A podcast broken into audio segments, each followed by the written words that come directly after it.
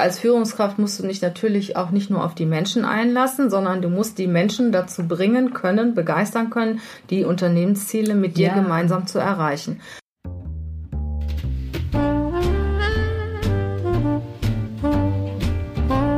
Stellst du dir die Frage, warum du deinen Job machst? Bist du auf der Suche nach Passion und Leichtigkeit? Suchst du Erfolg und Freude bei deiner Arbeit?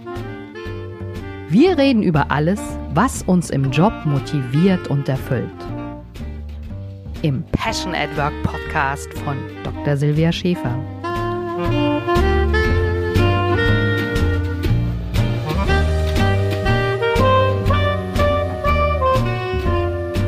habe heute die Inhaberin der Personalberatung Volz bei mir, die liebe Regina. Hallo. Die hat sich den Weg von äh, Köln hierher gemacht nach Frankfurt und wir wollen so ein bisschen sprechen über Recruiting, Headhunting und Coaching. Und zwar da insbesondere, welche ähm, ja, welche Leadership-Techniken gibt es da? Was wird gebraucht? Und du hast ja sehr viele Klienten, die neue Führungskräfte suchen.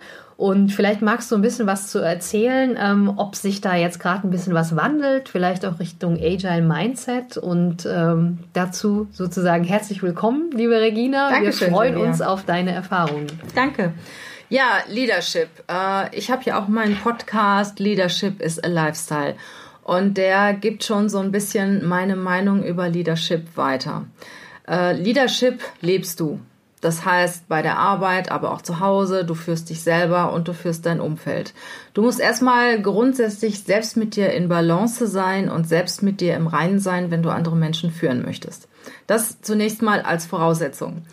Das heißt, du musst nicht viel Führungserfahrung haben. Oft führen wirklich junge Leute, die noch gar nicht viel Erfahrung haben, viel, viel besser als Leute, nicht nur oft, aber es kommt vor, dass Leute, die noch mhm. nicht viel Erfahrung haben, besser führen als andere, die lange Erfahrung mitbringen. Also würdest du sagen, sorry, wenn ich da reingehe, dass die so gesettelt sein müssen, dass die ihre wissen, wo sie hinwollen im Leben? Ist es das, was du meinst? Äh, sie müssen mit sich im Reinen sein. Sie müssen noch nicht wissen, wo sie hinwollen, nur sie müssen in Balance sein. Sie dürfen nicht in einem inneren Konflikt sein mit sich selber, mhm. sondern sie müssen wissen, wo sie stehen, sie müssen ihre Ziele kennen und sie müssen ausgeglichen sein.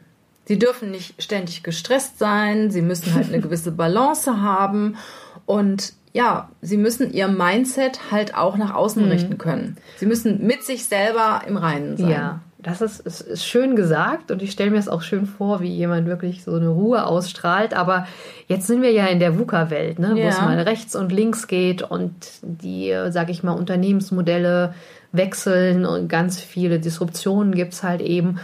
Ähm, wie wie geht es da mit der Agilität? Weil du sagst, müssen halt sozusagen ähm, zufrieden sein und ja, sagen wir mal wird so, das jetzt mehr gefordert, dass man auch so ein agiles Mindset hat oder hast das auf jeden so? Fall, das agile Mindset ist wichtig, aber ich möchte noch mal auf auf die Balance zurückkommen. Natürlich ist nicht jeder in jeder Situation entspannt und ausgeglichen. Äh, ich bin auch manchmal gestresst und äh, sage auch schon mal das eine oder andere zu meinen Mitarbeitern, was nicht so toll ist. Aber ich weiß, wo der Reset-Knopf ist. Aha. Wenn ich das weiß, dann drücke ich den definitiv, gehe eine Runde um den Block und sortiere mich wieder. Mhm. Und wenn ich sortiert bin, gehe ich wieder zu meinen Mitarbeitern. Das heißt, ich weiß, hier ist Schluss und nicht weiter. Ne? Mhm. Oder wenn ich irgendwelche Probleme im privaten Umfeld habe, dann bringe ich das erst in Ordnung, bevor mhm. ich groß bei meinen Mitarbeitern die Führungskraft raushänge. Ne? Ist ja so eine Frage von Resilienz auch, ne, genau, was du ansprichst. Absolut. Das heißt, du bist in der Lage, Resilienz auf Knopfdruck zu, zu schaffen. Also indem du das wirklich merkst, also dass es dir bewusst ist, ist ja auch eine Achtsamkeitsübung, dass du vielleicht eine Grenze überschreitest, äh, merkst du dann und dann drückst du deinen Reset-Knopf. Genau, also wenn ich merke, ich überschreite eine Grenze, drücke ich den Reset-Knopf und sage zu mir so und nicht weiter. Mhm. Ne? Und ich kann das an einem Beispiel erzählen mit meinem, mit meinem Sohn. Mein Sohn ist mittlerweile 25, aber ich weiß noch, als er klein war, hat er ständig in die Hose gemacht. Und habe ich mich immer wieder darüber aufgeregt. Und eines schönen Tages, ich habe mein Kind wirklich nie geschlagen und nie irgendwie grob angepasst. Ne? Das war das Liebste, was ich hatte. Und irgendwann mal hat er mich so wirklich zur Weißglut gebracht. Da habe ich das Kind genommen und unter die eiskalte Dusche gehalten, weil er, ich weiß nicht, zum dritten, vierten Mal am Tag in die Hose gemacht hat. Mhm. Der hat geschrien wie am Spieß. Dann habe ich ihn in sein Zimmer gesetzt, nackt. Ich meine, es war Sommer. Und dann hat er mir auf den Teppichboden gemacht. Mhm. Und in dem Moment habe ich gedacht, so, jetzt reicht's. Dann habe ich den da sitzen lassen und habe gesagt, du brauchst jetzt Zeit für dich. Bin rausgegangen, bin ins Schlafzimmer gegangen, mhm. habe ein bisschen meditiert, habe ein bisschen Yoga gemacht und habe gedacht, du kannst jetzt nicht wieder zurückgehen. Du musst erst selbst wieder runterkommen. Ja. Ne? Und genau so ist es als Führungskraft. Es ist nicht so, dass ich von jetzt aus auf gleich wieder ausgeglichen bin, aber mhm. ich muss wissen, stopp. Jetzt musst du raus. Mhm. Raus aus der Situation. Weil alles, was du jetzt machst, ist falsch.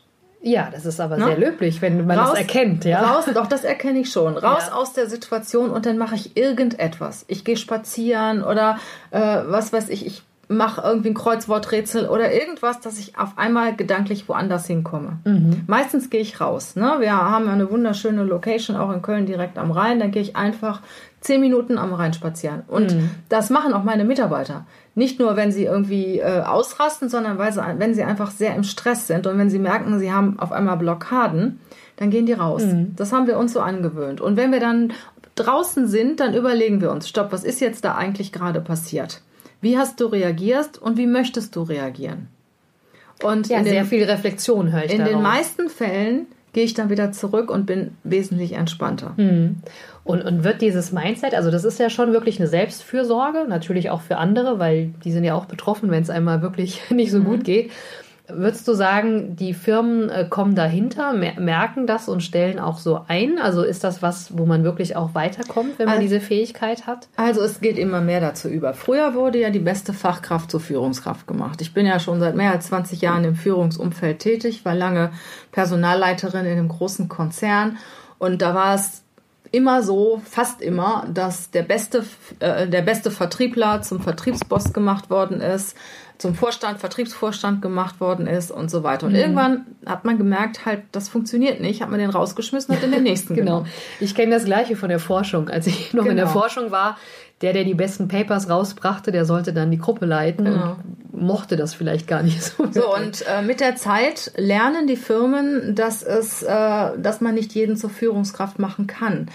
Ähm, ich bin ja auch ein Typ, ich sage, du bist zur Führungskraft geboren. Führungskraft kannst du nicht lernen. Du kannst lernen, ein kleines Team zu führen von drei, vier Leuten.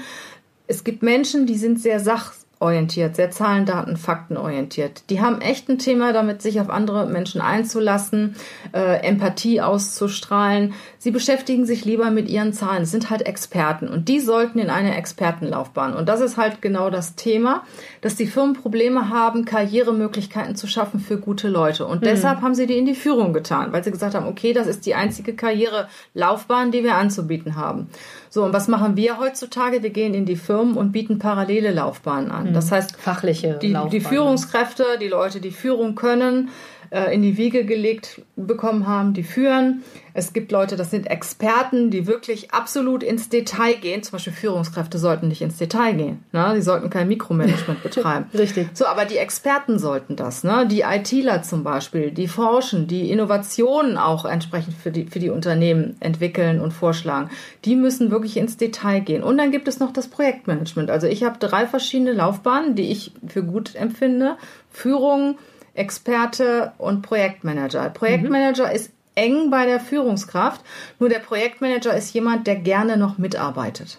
Ne, gerne auch an der Front sitzt und die Führungskraft im Extremfall, wenn sie viele Leute hat, steht oben und führt nur. Das genau. ist die also Hauptaufgabe. Also ich glaube, als Projektmanager musst du ja ein bisschen auch noch fachlich Ahnung haben, Absolut. damit du zumindest verstehst, was da auch. Äh, ich, ich finde, es ist äh, als Projekt, für den Projektmanager ist es noch viel, viel schwerer zu führen, als mhm. für eine Führungskraft, die halt Disziplin disziplinarische genau. Möglichkeiten hat. Ne? Also super, dass du das ansprichst, weil also ein Projektmanager, der hat ja das laterale Führen. Ne? Mhm. Der führt ohne die Weisungsbefugnis genau. wirklich zu haben. Das ist schwer. Stakeholder Management, du bist auch meistens als Sandwich zwischen den Anforderungen, die von dem Kunden kommen und zwischen den Anforderungen, wenn, wenn das Team das umsetzt. Aber wenn wir jetzt nochmal, der Titel heißt ja New Leadership in der Praxis sozusagen. Mhm. Ähm, welche Leadership äh, Qualitäten werden dann am meisten geschätzt oder? Womit kommt man am meisten? Also die Fähigkeit, also ich sage, das ist die äh, höhere soziale Kompetenz, das heißt zu erkennen, welche Stärken hat welcher Mitarbeiter, den Mitarbeiter nach den persönlichen und fachlichen Stärken entsprechend einzusetzen, zu fördern und zu fordern, äh, großes Empathievermögen finde ich sehr, sehr wichtig, dass man halt wirklich auch spürt, was ist da eigentlich los. Konflikte nehmen viel Arbeits, äh, Arbeitszeit äh, in Anspruch. 30, es gab, gab eine äh, Studie vor einiger Zeit, 30 bis 35 Prozent der Arbeitszeit geht normalerweise für Konfliktbewältigung äh, dahin. Also die Führungskraft muss schon eine gewisse äh, Mediatorenfunktion auch einnehmen können. Mhm. Und was immer mehr kommt, wir haben eine sehr heterogene Landschaft an Mitarbeitern. Ne? Also mhm. äh, erstmal natürlich von den Altersgruppen her. Es sind arbeiten ganz junge mit mit Leuten zusammen, die kurz vor dem Rentenalter stehen. Mhm. Da ist es wichtig, alle zu schätzen und entsprechend ihren Fähigkeiten auch einzusetzen. Aber das macht ja auch ein Team aus. Je genau. diverser, heterogener das Team ist, desto Dann, besser reagiert es. Eventuell. Was immer mehr dazu kommt, ist die Internationalität die Teams werden immer internationaler. So, und jetzt kommen natürlich auch Leute, ich sag mal, durch die ganze Flüchtlingsthematik kommen Leute dazu, die auch gut ausgebildet sind, die man integrieren muss. Es sind verschiedene Kulturen, die man irgendwo in Einklang bringen muss, verschiedene Mentalitäten. Mhm. Und das finde ich halt die Herausforderung aus meiner Sicht für die Führungskraft von heute, die verschiedene Kulturen, mhm. äh, verschiedene Mentalitäten, Altersgruppen, Diversifizierung praktisch managen kann. Ja, also mega spannend. Gerade auch die Lerntypen. Ne? Wir haben ja verschiedene. Genau. Also ich erinnere mich nur so aus meinen interkulturellen Trainings, dass zum Beispiel ähm, Nordamerika, Europa und Australien, die ticken so ungefähr gleich, ja, und Südamerika, Asien, Afrika, da ist es so ein bisschen, die haben mehr so das Gemeinschaftsgefühl genau. und das vielleicht auch einfach zu verstehen, ja, nicht nur wenn man Trainings gibt, sondern auch im Führungsalltag möchte man ja auch, dass die Leute weiterkommen und was dazulernen. Ich hatte letzte Woche ein spannendes Podcast-Interview mit einem CEO eines japanischen Unternehmens. Da haben wir darüber gesprochen, was ist der Unterschied zwischen einem japanischen und einem deutschen Arbeitnehmer oder mhm. einer, Amerika einer japanischen und einer deutschen Führungskraft. Und das ist so unterschiedlich. Ne? Wenn ja, ich also als deutsche Führungskraft in einem japanischen Unternehmen arbeite, Holla die Waldfee. Ne? Ja. Also da geht es zum Beispiel ganz anders zu als jetzt bei euch mhm. bei der Bahn. Ne? Genau, aber die Werte muss man ja auch äh, kennen und ich glaube, wenn man die Werte kennt und die respektiert, ähm, ist aus meiner Sicht super vieles möglich, ja, dass man schaut. Aber ähm, jetzt haben wir schon sehr viel aus der Praxis gesprochen. Ähm, ich habe immer so ein bisschen, bei mir müssen die Podcasts auch so ein bisschen anwendungsbezogen haben. Hast du vielleicht einen Tipp für für die Hörer hier, dass äh, was können sie denn gut vorbereiten, wenn sie jetzt wirklich in New Leadership wirklich äh, leben wollen und ähm, als Führungskraft. Ja, als Führungskraft. Mhm. Äh, wie können sie sich vorbereiten? Also ich sage erstmal sehr offen sein. Ne? Offen für das, was kommt und sich mit den Menschen beschäftigen. Das finde ich immer sehr wichtig. Und äh, wie ich eben sagte, aus meiner Sicht kann man Führung nicht lernen. Mhm. Also ich bin offen, gehe empathisch. Wie erkennt man denn, ob man zu. als Führer geboren ist oder nicht, wenn du sagst, äh ich habe Spaß an den Menschen. Ah. Ich interessiere mich für Menschen. Und zwar interessiere ich mich für den anderen Menschen mehr als für mich selber. Ah, okay. Ich bin neugierig. Ich bin neugierig, wie tickt denn der andere? Ich bin neugierig, was kann der andere? Was will der andere? Also ich finde heraus, was sind seine Bedürfnisse, seine Wünsche, was sind seine Ängste? Ne? Mhm. Ähm, was motiviert ihn? Und wenn ich wirklich ein natürliches Interesse daran habe, das herauszufinden, dann bin ich der geborene Führer. Mhm. Und es gibt ganz, ganz viele Menschen, äh, die sind wirklich eher auf die Zahlen fixiert und Fakten fixiert. Die interessieren sich nicht dafür. Ich habe so viele Menschen im Coaching, das sind die, die die Unternehmen mir schicken komm, der hat irgendwie Probleme mit seinem Team, mach da mal eine gute Führungskraft draus. Dann sage ich dem, du musst deine Mitarbeiter, du musst dich für deine Mitarbeiter interessieren. Ja, wieso? Es interessieren doch die Ergebnisse. Sag ich, setz dich mit denen Montag mal hin und frag einfach mal, wie war, ja. wie war das Wochenende? Wie geht's deiner Familie? Ja, wie war der also, Urlaub? Und die müssen sich das aufschreiben. Du glaubst es, die müssen sich das wirklich aufschreiben, einmal die Woche fragen, wie geht es der Familie. Und dann tun die das auch. Aber daran merkst du, das ist halt nicht im Kopf, das sind ja, ist angelernt. Das und das merken das natürlich auch, auch, die Mitarbeiter. genau. Also eher so im Sinne von Servant Leadership, die Menschen ihre Kraft bringen, auch persönliche Banden zu knüpfen so. Also mir fällt gerade ein, dass du das Vertrauen halt auch aufbaust. Aufbau, ne? absolut. Je, je mehr du dich kennst, desto mehr Vertrauen hast du ja auch und Ja, danke auch nochmal für deinen Tipp mit der Offenheit. Also das kann ich auch nur bestätigen. Je offener man ist und äh, je aktiver man auch auf die Leute zugeht, desto einfacher ist es natürlich auch eine Beziehung gut aufzubauen. Und ja. Und ich sage jetzt mal, je besser die Beziehung, desto besser kannst du auch lateral führen, ja. Und du musst die Menschen dazu bringen können, begeistern können, die Unternehmensziele mit dir ja. gemeinsam zu erreichen. Das ist einmal die starke Empathie, aber auch ein gewisser Anteil von Dominanz ist wichtig, sonst folgt dir keiner. Ne? Mhm. Sonst tanzen sie dir nämlich auf den Kopf rum. Und du musst sie begeistern und motivieren können, äh, dass das, was sie tun, genau das Richtige ist. Ja, super. Das ist ein gutes Stichwort und auch ein gutes Schlich äh, Schlusswort, wollte ich sagen.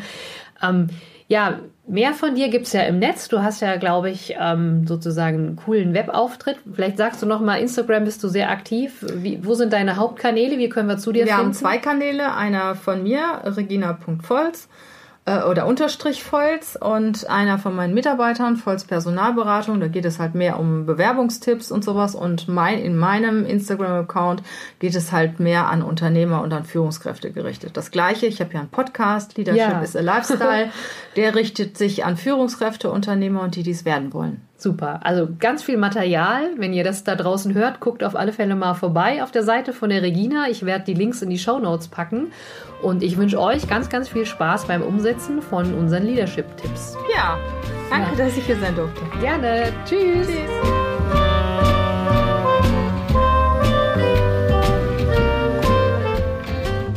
Genieße deinen Job und deinen Erfolg. Wenn du die Impulse umsetzt, dann hast du persönlichen Erfolg und mehr Leichtigkeit im Job. Viel Spaß beim entspannt erfolgreich sein wünscht dir deine Silvia.